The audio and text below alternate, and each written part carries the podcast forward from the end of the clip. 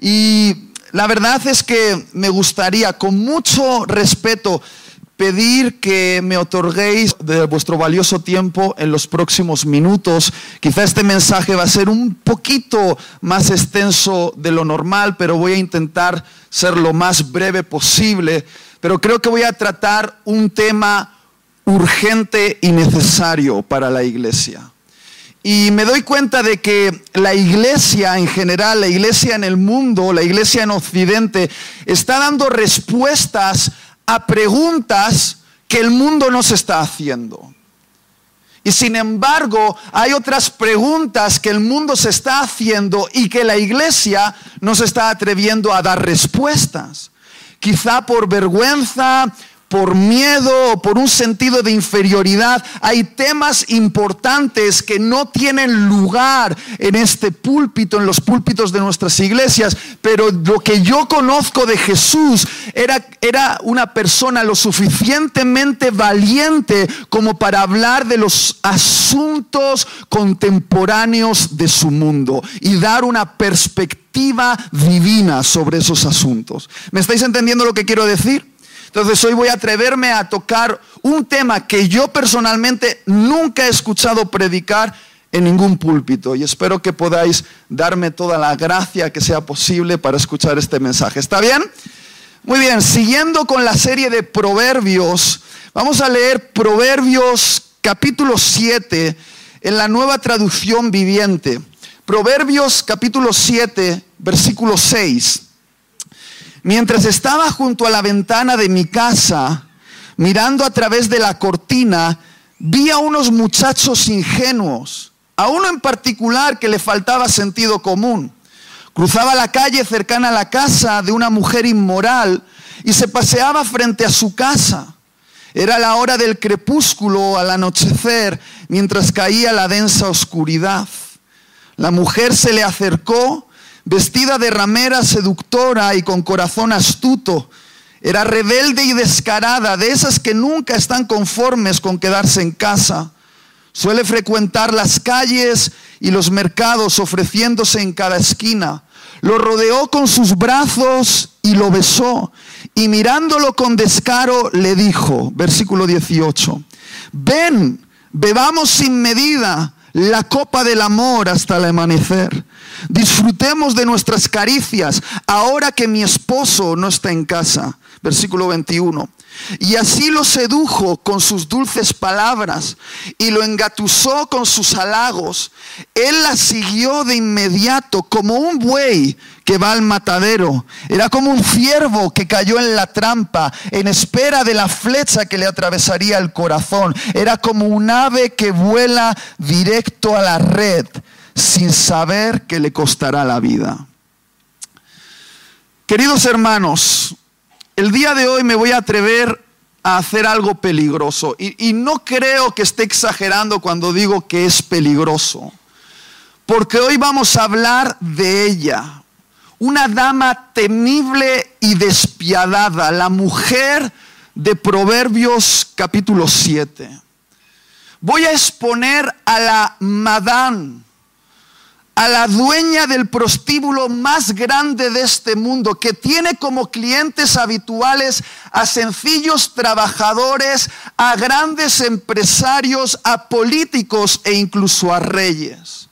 Se han encontrado en su puerta no solo adultos, sino también niños, porque a ella no le importa la edad.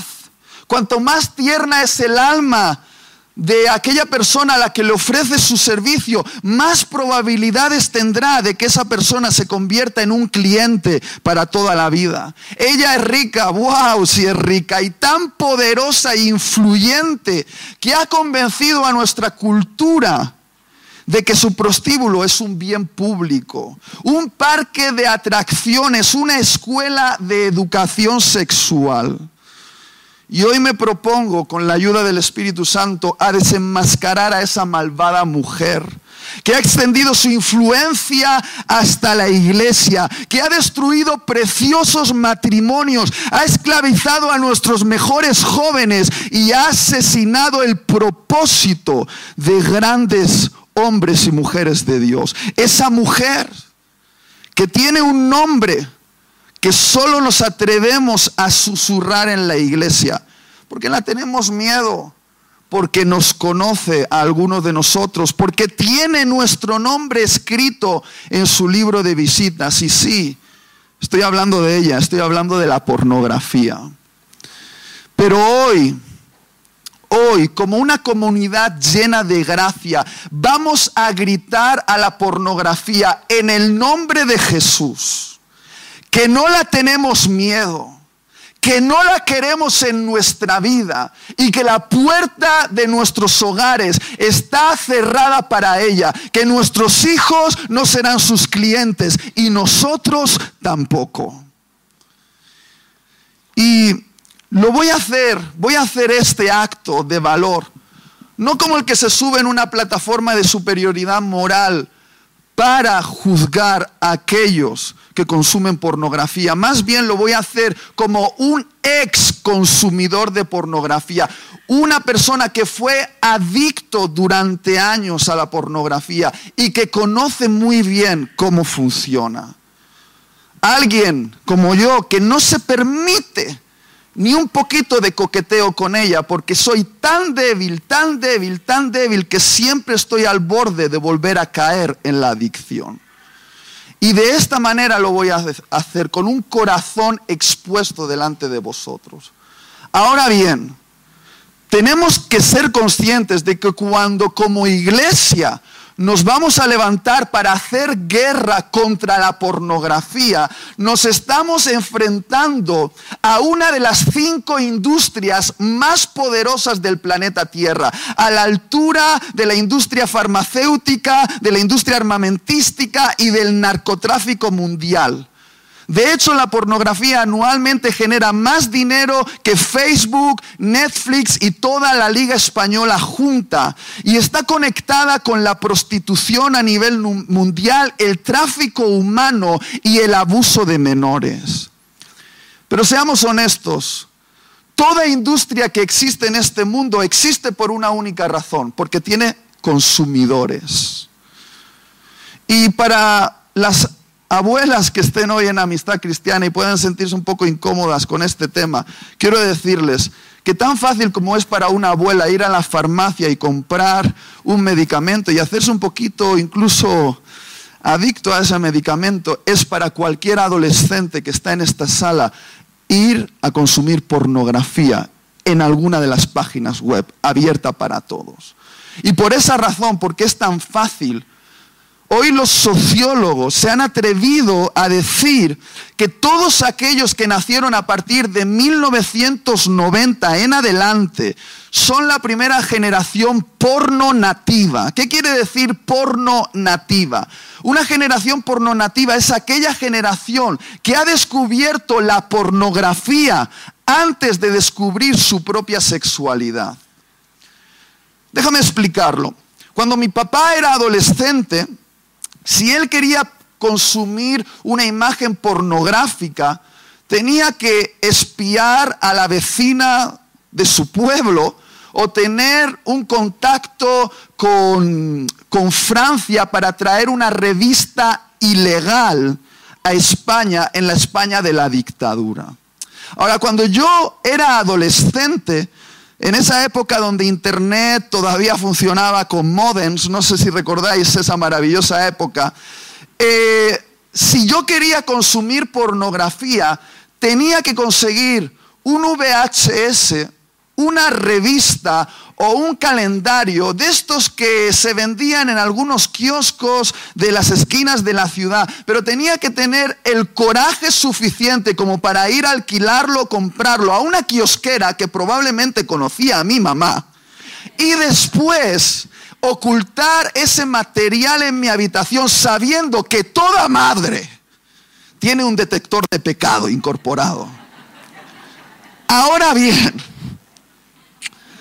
los adolescentes de hoy en día no necesitan exponerse.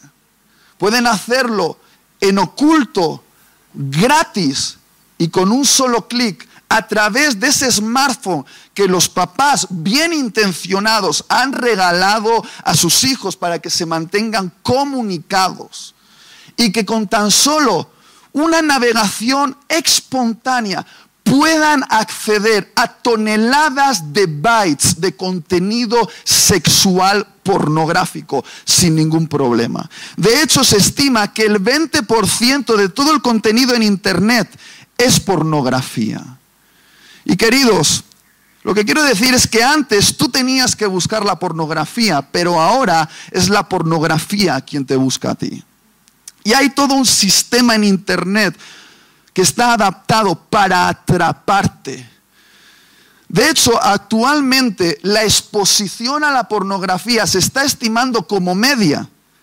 La primera exposición a los 11 años de edad. Ahora, queridos hermanos, ¿qué significará esto para el futuro de nuestro mundo? Si yo recuerdo con 11, 12 años, que me levanté un sábado sabadete antes de tiempo de mi cama y mis papás que reservaban ese momento para hacerse sus carantoñas y yo eh, eh, eh, inocente de mí, se me ocurrió ir a hablar con mis papás, abrir la puerta y en medio de la oscuridad ver algo, una imagen oscura de algo que estaba pasando ahí que no entendía y me puse a llorar. Y ahí fue cuando mi mamá hizo así a mi papá y le dijo, tienes que hablar con tu hijo. Y tuve la primera charla sexual con mi papá, la cual agradezco muchísimo. Si eso, esa imagen que realmente era natural, ocurría en un matrimonio, en un contexto saludable, fue un impacto para mi alma. ¿Qué significará? Una imagen pornográfica sin ningún tipo de explicación para un niño de 11 años. Literalmente esa imagen, ese vídeo está violando su mente. Esa imagen está entrando en un cerebro que no está listo para procesar lo que está viendo.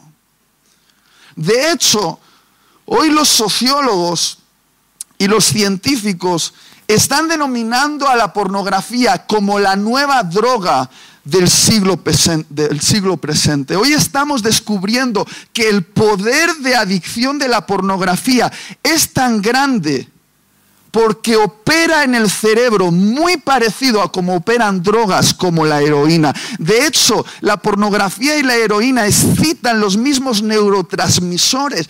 Por eso es tan poderosa para crear adicción.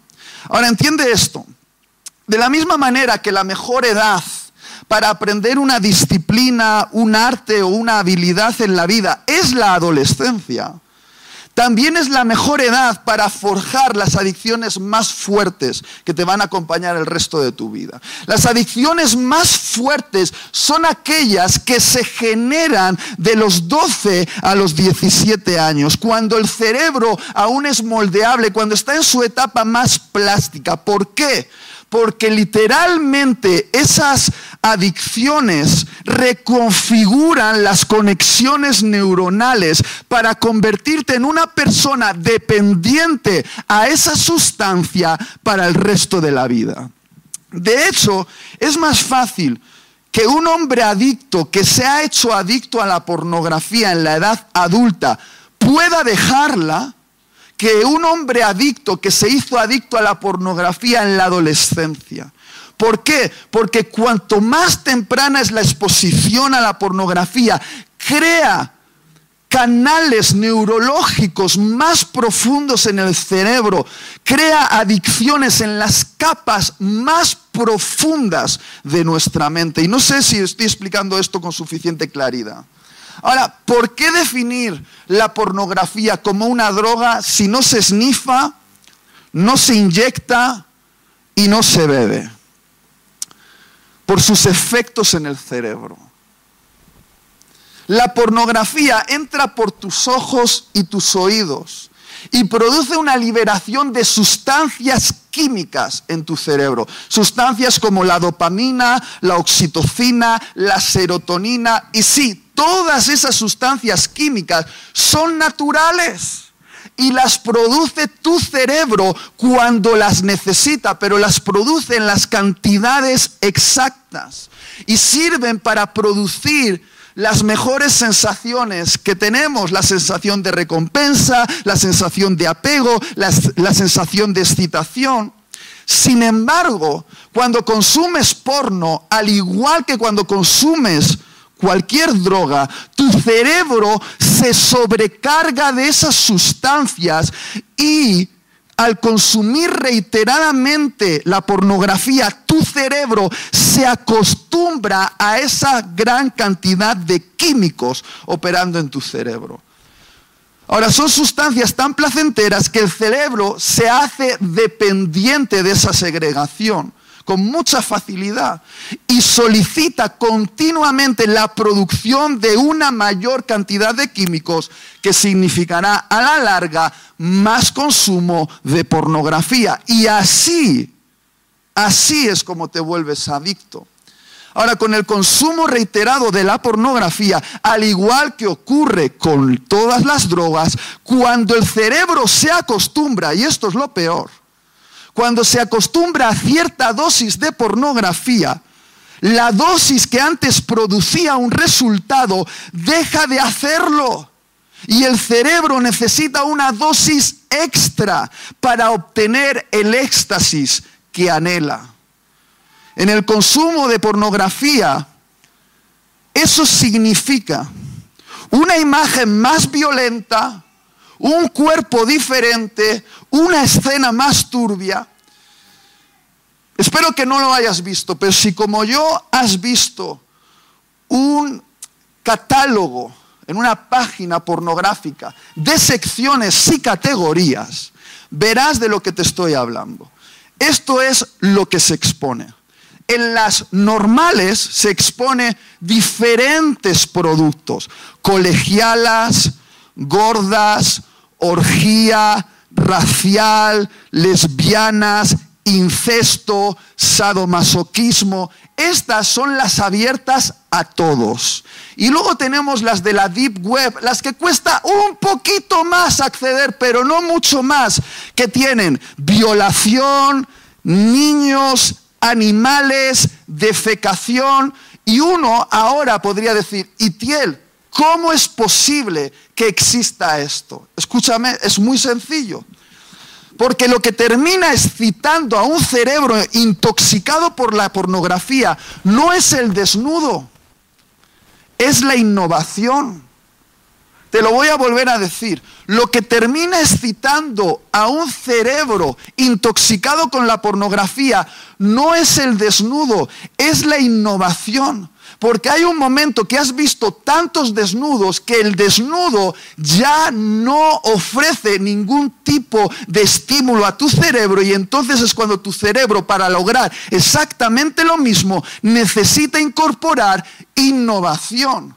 ¿Y qué significa innovación en el caso de la pornografía? Significa fetiches, personas con cuerpos muy diferentes, más violencia incorporada en la imagen, una imagen más turbia y desagradable. ¿Me estoy explicando con suficiente claridad? No quiero ofender a nadie, pero tenemos que saber de qué estamos hablando. Lo que tienes que tener claro, querido hermano, querida hermana, es que la pornografía literalmente transforma tu cerebro. Literalmente transforma tu cerebro. De la misma manera que en un bosque el paso constante de excursionistas va creando un camino natural entre los arbustos y las hierbas, de la misma manera, con el consumo de la pornografía, se dibuja un camino en nuestro cerebro. Es decir, se dibujan unas conexiones neuronales aquí dentro. Lo voy a explicar de esta manera. Cuando practicas mucho una actividad, por ejemplo, tocar el piano y pasas horas tocando el piano y tocas el piano todos los días, finalmente hay una reconfiguración cerebral. Dentro de tus neuronas se crean unas nuevas conexiones para que tú puedas tocar el piano sin necesidad de pensarlo demasiado. ¿Por qué? Porque ya se han activado conexiones para hacer que puedas tocar el piano sin pensarlo demasiado. Y de hecho, tu cerebro lo que hace es concentrar toda tu pasión en esa actividad en la cual te estás haciendo un experto y te quita placer sobre las demás actividades. Por eso hay gente que se obsesiona con cosas. ¿Por qué? Porque las practica constantemente hasta convertirse en auténticos genios. Pero si tú haces esto con la masturbación y la pornografía, tu cerebro también se va a adaptar a esta configuración, haciendo que todos tus deseos naturales y buenos, espirituales, familiares, profesionales, pasen casi a desaparecer para convertir el consumo de la pornografía en tu única obsesión. Y esta es la verdad escandalosa que la industria de la pornografía no quiere admitir. Es esto. El porno no genera un tipo de práctica sexual. El porno genera un tipo de persona. Te lo voy a volver a decir. El porno no genera un tipo de práctica sexual. El porno genera un tipo de persona. Una persona que disfruta del abuso y la subyugación hacia la mujer. La pornografía no es una fantasía inocente. Está cambiando la manera en, lo que, en la que los hombres de todo el mundo perciben a las mujeres. ¿Por qué oímos noticias de que los adolescentes, cada vez más chicos, maltratan a sus novias chicas con 14, 15 años? Aquí está la respuesta. La pornografía. Ahora, déjame hacerte una pregunta. ¿Quién en su infancia, antes del porno, soñaba con lo que el porno ofrece? Nadie. Yo no sé, ya sé que esta pregunta os va a poner nerviosos, pero yo no sé si tú recuerdas cómo eran tus fantasías sexuales en tu adolescencia, antes de la era del porno. Yo sí me acuerdo, con 13, 14, 15 años soñábamos con un placer conectado al afecto, a los abrazos, a los besos, a las caricias, a una interacción que era erótica, pero era romántica. Y el porno no es eso. El porno nos ofrece un tipo de práctica sexual basada en la dominación, la violencia y la subyugación sobre la mujer. Es decir, es una práctica sexual sin intervención de las manos del hombre acariciando el cuerpo femenino. Sexo sin manos. Y uno puede decir, a ver, Itiel, ¿a qué te refieres con sexo sin manos? A la cámara de la pornografía solo le interesa la penetración, nada más. Ni el diálogo, ni el romance, ni las caricias, ni los besos. Solo, esta es la imagen básica de una imagen pornográfica. Un hombre ejerciendo violentamente una penetración sobre una mujer y para que la cámara pueda grabar esa imagen, el hombre va a apartar siempre sus manos y las va a poner hacia atrás o se las va a poner en la cintura. Y si usa sus manos, solo las va a usar para agarrar violentamente el cuerpo de la mujer o pegarla. Siempre. Así es. Lo que intento decir es que la pornografía,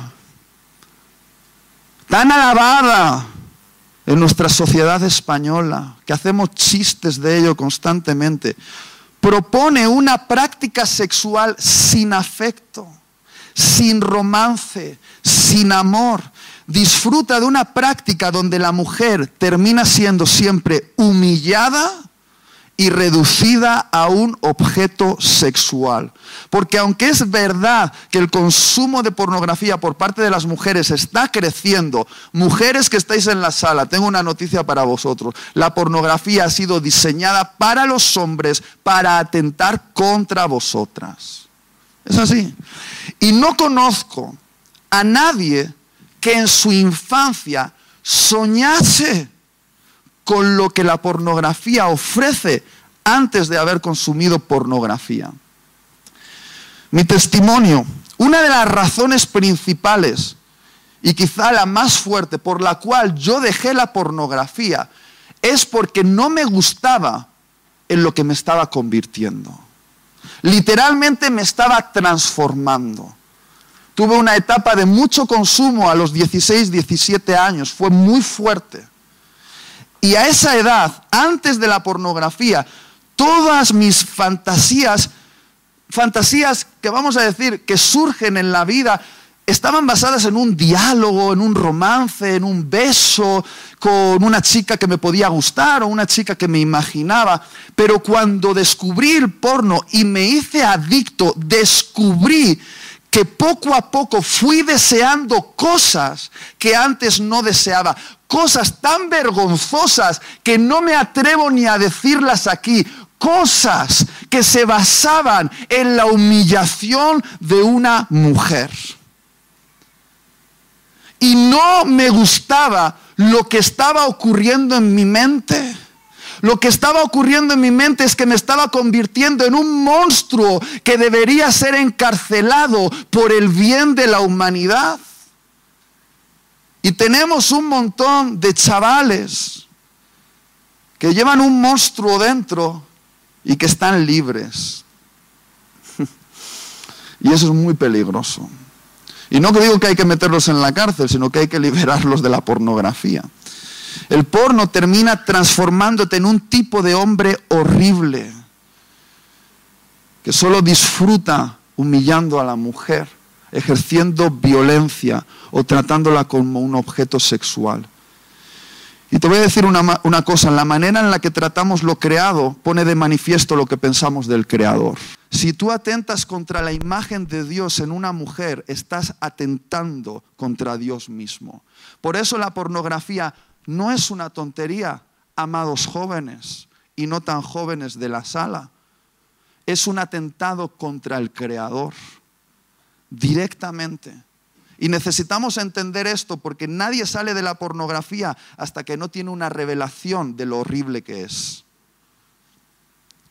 Quiero hacer una nota aquí para las mujeres, porque la pornografía hace algo diferente en las mujeres. El porno enseña a las chicas que su valor está ligado a su potencial para despertar deseo sexual. Es decir, el porno os hace creer que valéis si sois capaces de ser sexuales. El porno os engaña haciéndoos creer que para atraer la atención de un chico necesitáis convertiros en pornodivas. El resultado, un montón de chicas, muchas de ellas menores, porque aquí va la estadística. La estadística en España el mayor grado de consumo de pornografía, el sector más grande, se encuentra entre 12 a 17 años. Se estima que el 90% de la juventud entre 12 a 17 años consume esporádicamente o reiteradamente pornografía. Y esto, no nos engañemos, es fácil que entre dentro de la iglesia. Lo que ocurre con los hombres, ya lo he explicado, con las mujeres, es que empiezan a hacerse vídeos y a enviar los vídeos eróticos a sus novios. Vídeos que cuando esos novios dejan de ser sus novios, terminan no se sabe dónde. Y estamos viendo cada vez más cómo chicas que aún están en el desarrollo de su cuerpo, de forma privada, pero a veces, sorprendentemente, cada vez más pública, usan sus redes sociales para generar contenido erótico, mostrando su cuerpo y haciendo movimientos que claramente tienen un potencial de excitación. Y lo peor de todo es que hemos normalizado esto. Y si alguien se atreve a decir que una mujer no debería llevar el pantalón enseñando media nalga o sin dejar eh, eh, eh, de, mostrar sus senos, sin dejar mucho a la imaginación, empiezan a señalarte como que eres machista. Pero voy a decirte una cosa, eso no es machismo. Porque el verdadero machismo es convertirte a ti en un objeto sexual. Ese es el verdadero machismo. Y mientras movimientos feministas están luchando a veces por auténticas chorradas, por eliminar el romance, porque eso es ejercer no sé qué tipo de dominio del hombre sobre la mujer, o cambiar el lenguaje de la Constitución para crear un lenguaje inclusivo y tonterías así. Me gustaría ver cómo aquellos políticos famosos e influencers que mueven la bandera del feminismo luchan contra lo que realmente está oprimiendo a las mujeres en Occidente, que es la pornografía. Eso es lo que está creando un atentado contra el sexo femenino. Porque cada vez más los hombres no son capaces de ver a la mujer sin tener un reflejo de lo que han visto en la pornografía. Y no te gustaría saber lo que han visto. ¿Alguien me está entendiendo en esta sala? ¿Tiene sentido? Vale, no voy a tardar mucho porque igual es la última vez que me dejan predicar en la iglesia. El problema con este asunto es que estamos más intoxicados de porno de lo que creemos. Porque algunos dicen, no, yo no consumo pornografía, pero estamos más intoxicados de pornografía de lo que creemos. Voy a hacer una pregunta. ¿Cuántos de los que están aquí creen que son adictos al azúcar? Que levanten la mano. Muy pocos, vale. Pues tengo una noticia para vosotros. Casi toda la iglesia es adicta al azúcar. Y solo necesitas hacer un ayuno para comprobar lo adicto que eres. ¿Por qué? Porque los tres primeros días de ayuno son horribles. Te duele la cabeza, te mareas, te pones de mal humor y uno se pregunta, ¿se me están manifestando los demonios? No, es síndrome de abstinencia al azúcar. tu cuerpo está acostumbrado a un consumo diario de azúcar. Aunque no te eches azúcar en el café, todos los alimentos que consumimos llevan incorporado azúcar porque es un conservante y además crea dependencia a ese alimento y eso lo saben los que crean esos productos. Y cuando tú haces ayuno, de repente notas, wow, por mi corriente sanguíneo corre más azúcar de lo que creía y te das cuenta de que hay una cierta adicción al azúcar. De la misma manera, por nuestra mente corre más pornografía de lo que imaginamos. Quizá no es pornografía dura, pero es pornografía blanda. Y a eso voy. La pornografía blanda siempre es el acceso para terminar en la pornografía dura. Mi, mi cuestión es la siguiente. ¿Qué es pornografía dura? Es la exposición del acto sexual de forma visible en una imagen, en un vídeo, lo que llamamos una página pornográfica. ¿Está bien? Pero entonces, ¿qué es la pornografía blanda? Es el erotismo normalizado en nuestra sociedad. No puedes ver una serie de Netflix sin que tenga escenas eróticas. Las películas cada vez más incorporan filmación erótica del acto sexual. Los videoclips de las canciones de moda son con ropa movimientos sexuales. Si caminas en verano por el centro comercial y pasas cerca de Woman Secret, Intimacy, ves carteles con mujeres en ropa interior. Preciosas. Pero ¿qué es eso? Es pornografía blanda. Y la pornografía blanda que hemos normalizado es el gancho para terminar en la pornografía dura. Cuando yo hablo con los jóvenes que están viendo la serie Juego de Tronos, Juego de Tronos, cada capítulo tiene un desnudo semi-integral de alguna de sus protagonistas. Y, yo le digo a los jóvenes, esa serie tiene contenido erótico. Y me dicen, es que a mí no me afecta. A mí no me afecta. A mí no me afecta. Y lo dicen con orgullo y me creo que no les afecte. ¿Por qué? Porque ya están acostumbrados a esa dosis y no necesito ser profeta para aquel que dice que eso no le afecta. En la intimidad consume porno. Y ya. Y ya. Porque si no te afecta, si tú puedes ver el desnudo de otra persona, si tú puedes ver la, filmación de un acto sexual y dices que no te afecta, eso significa que ya hay una dosis de pornografía operando en tu alma. Y si no la estás consumiendo ya, estás al borde de caer en un pozo más profundo. Porque queridos adolescentes, y hablo adolescentes porque aquí es donde empieza el ataque fuerte. Un adolescente con el cerebro limpio de pornografía se excitaría simplemente con una insinuación. Pero los adolescentes que se están intoxicando necesitan cosas como las que he tratado. Y algunos, no voy a decir dónde, pero, pero gente de nuestro círculo social, he tratado jóvenes que me han escrito por ejemplo. Un joven que me dijo, Itiel, soy adicto a ver imágenes de menores de edad. Chico precioso de la iglesia. Y yo le pregunté, ¿y de dónde crees que viene eso? Y dijo, porque llevo 10 años consumiendo pornografía.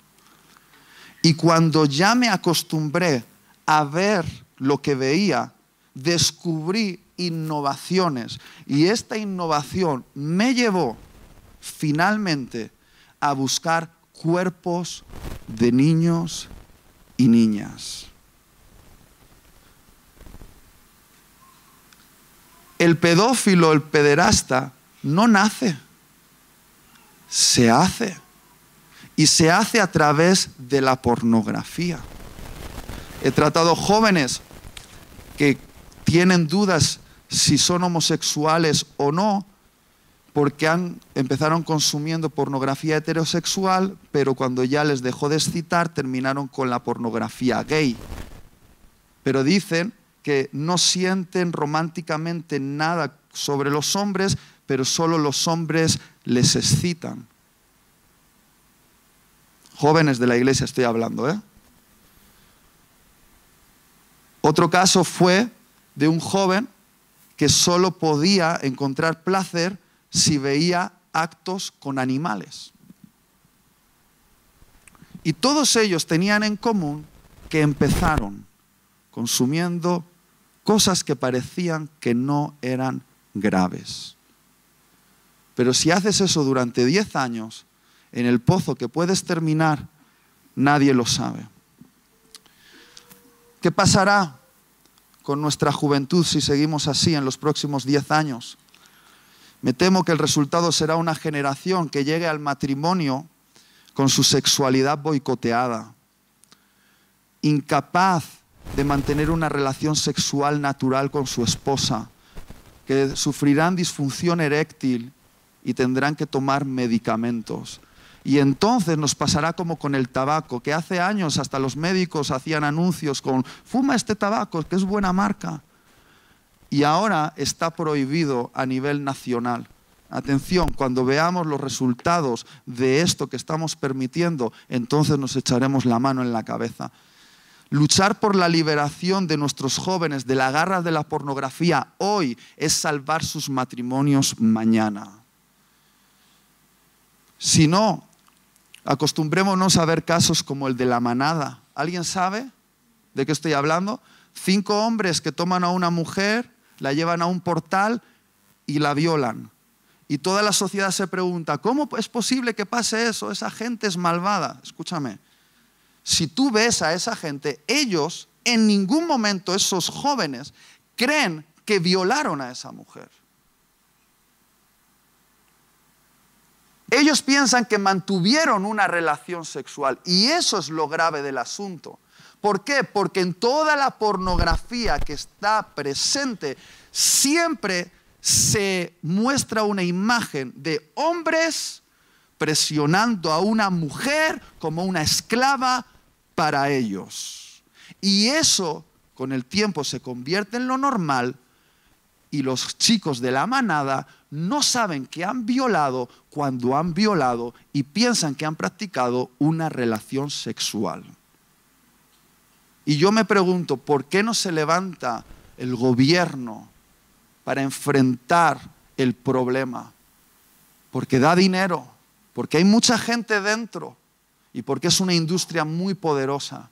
Pero ahí donde no se atreven a levantarse ellos, nos vamos a levantar nosotros, la iglesia. La iglesia. Y lo vamos a hacer liberándonos primero de las garras de la pornografía. ¿Está bien? Eh, iba a pedir el piano para ponerme romántico, pero...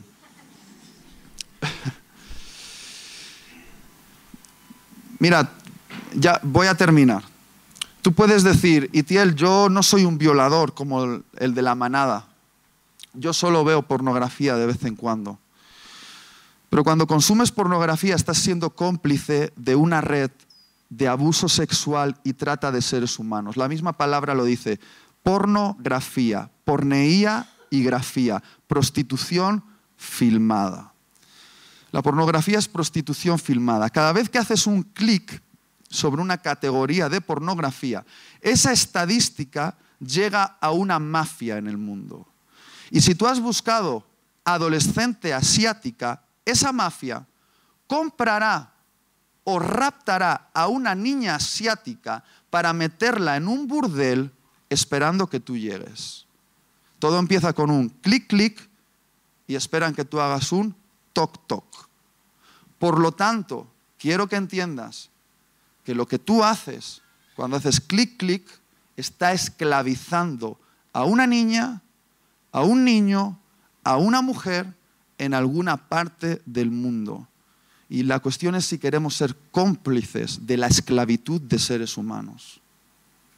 No puede ser.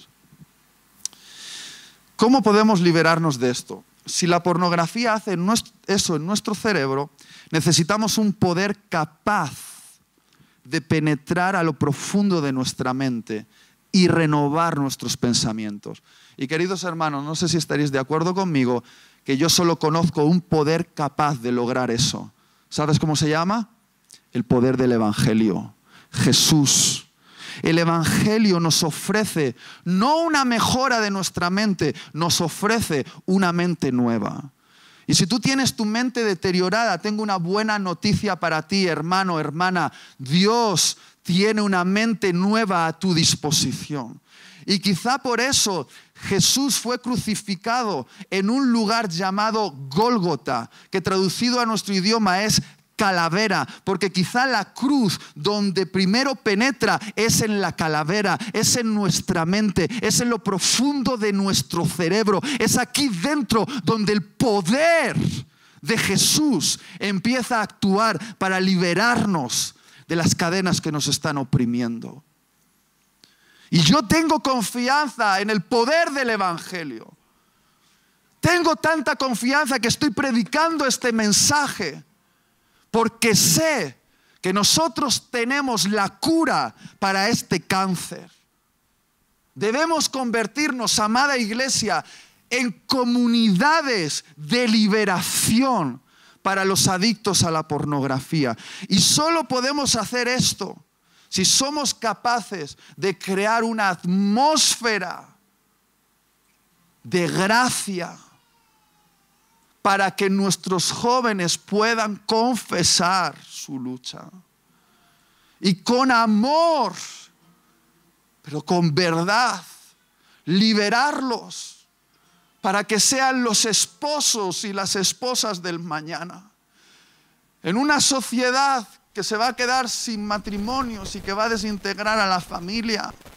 La iglesia es la solución. Y este experimento, solo te hablaré de esto y terminaré, me sorprendió. Fue un experimento hecho por el profesor de psicología Bruce Alexander. Él estaba estudiando cómo operan las adicciones y lo estaba practicando con unas ratas. Y metió a ratas aisladas en jaulas, solas, solitarias, y puso dos bebederos de agua, uno con agua pura y otro con agua mezclando heroína. Y esas ratas aisladas terminaban consumiendo del agua adulterada y solo consumían del agua adulterada hasta que tenían una sobredosis y se mataban. Y normalmente siempre pensamos que funcionan las cosas así. Si hay una droga, alguien la probará, se hará adicto y no hay solución. Pero este profesor, es un experimento que puedes ver en internet, descubrió algo interesante. Si tú cogías esa rata y la sacabas del aislamiento y la llevabas a un parque de ratas, con juegos, más ratas, cosas divertidas y una especie de bosque, y volvías a poner un bebedero de agua natural y un bebedero con agua intoxicada, sorprendentemente solo un porcentaje muy bajito, casi insignificante, se, hacía adicto al agua adulterada. La mayoría de ellos rechazaban ese agua y bebían el agua natural. Y lo que el profesor Alexander llegó a decir, sugirió esto. Quizá el poder de la adicción que poseía las ratas no solo estaba en el químico diluido en el agua, sino en la atmósfera de la jaula. El doctor Alexander concluía, lo opuesto a la adicción no es la abstinencia del químico, sino conexiones trascendentes llenos de vida. Lo que quiero decirte es que quizá caíste en el pozo solo, pero vas a salir de ese pozo agarrando la mano de otra persona. ¿Qué tal que si lo que nos impulsa a consumir pornografía no es solo la pornografía, sino una atmósfera que está a nuestro alrededor. ¿Qué tal si nos sentimos solos? Nos sentimos en una jaula de tristeza, de depresión, de miedos. Y quizás simplemente la pornografía fue una vía de escape. Cuando luchamos por la libertad, queridos hermanos, no solo debemos ayudar a nuestros jóvenes a negarse a consumir, lo que debemos es ponerlos en una atmósfera de vida. ¿Y sabéis cuál es el parque de ratas? Es la iglesia. Si este mundo se ha convertido en una jaula desesperante, que la iglesia se convierta en una jaula, un parque de ratas emocionante y lleno de vida, con conexiones vitales. Dios lo dijo, no es bueno que estéis solos si nos podemos conectar con una comunidad llena de vida, de amor, de trascendencia, nos vamos a conectar con la vida de Dios. Si no tenemos eso, buscaremos alcohol, una máquina de juego, pornografía, lo que sea. Si seguimos haciendo lo que estamos haciendo, tomar al adicto y castigarlo, avergonzarlo, aislarlo, porque eso es lo que hacemos. Lo que estamos haciendo es que termine muriéndose. ¿Sabéis qué es la mayoría de emails que recibo? No, no estoy hablando de dos o tres. Por eso estoy predicando este mensaje.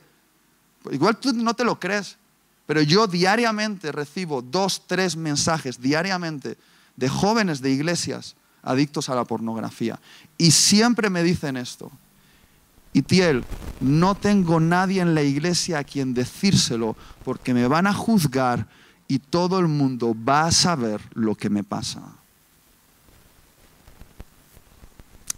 Y esto es lo primero que tenemos que cambiar. Tenemos que tomar al adicto e incluirlo en nuestra comunidad llena de conexiones trascendentes y debemos empoderarlo en el nombre de Jesús para vencer la adicción. Se habla mucho de ser libres como una recuperación individual y ciertamente es una decisión personal, pero propongo que comencemos a hablar de una recuperación comunitaria. La iglesia es la respuesta. Sí. ¿Por qué movimientos de liberación para drogodependientes como Reto, Remar, Betel han logrado resultados que ningún organismo público ha logrado? Porque ellos ofrecen las dos conexiones más vitales para el alma humana que existen. Una conexión con una familia espiritual y una conexión con el padre de esa familia. En esos centros, Reto, Remar, Betel, no se necesita metadona como sustitutorio a la heroína y a la cocaína. Tenemos la presencia de Dios. Y eso es suficiente. Porque solo podemos negarnos a consumir un placer si descubrimos un placer superior. Y queridos hermanos, dejar la pornografía no se trata tanto de esforzarse en no consumir como aprender a ser satisfecho con la presencia de Dios. Porque cuando estamos satisfechos con Dios, ya no queremos otra cosa. Mira, ni el fuego de la condena, ni el fuego de la vergüenza, ni el fuego de la ley ha sido capaz de liberar a nadie, pero el fuego del amor de Dios nos ha liberado. A mí me ha liberado. Cuando los jóvenes me dicen, cuéntame tu secreto para dejar la pornografía, fue esto, dejé de pensar tanto en la pornografía y en lo sucio que yo era y comencé a contemplar a Dios. Incluso después de consumir pornografía, hacía el esfuerzo de ponerme de rodillas una vez más y decirle que le amaba. Y esto que parece una locura con el tiempo fue suficiente para mi alma para descubrir que un día estaba tan satisfecho con Jesús que ya no necesitaba la pornografía. Y si alguien es vulnerable contigo, ámalo, ama al adicto y acompáñale en el nombre de Jesús hacia la libertad. ¿Podemos hacer esto, iglesia?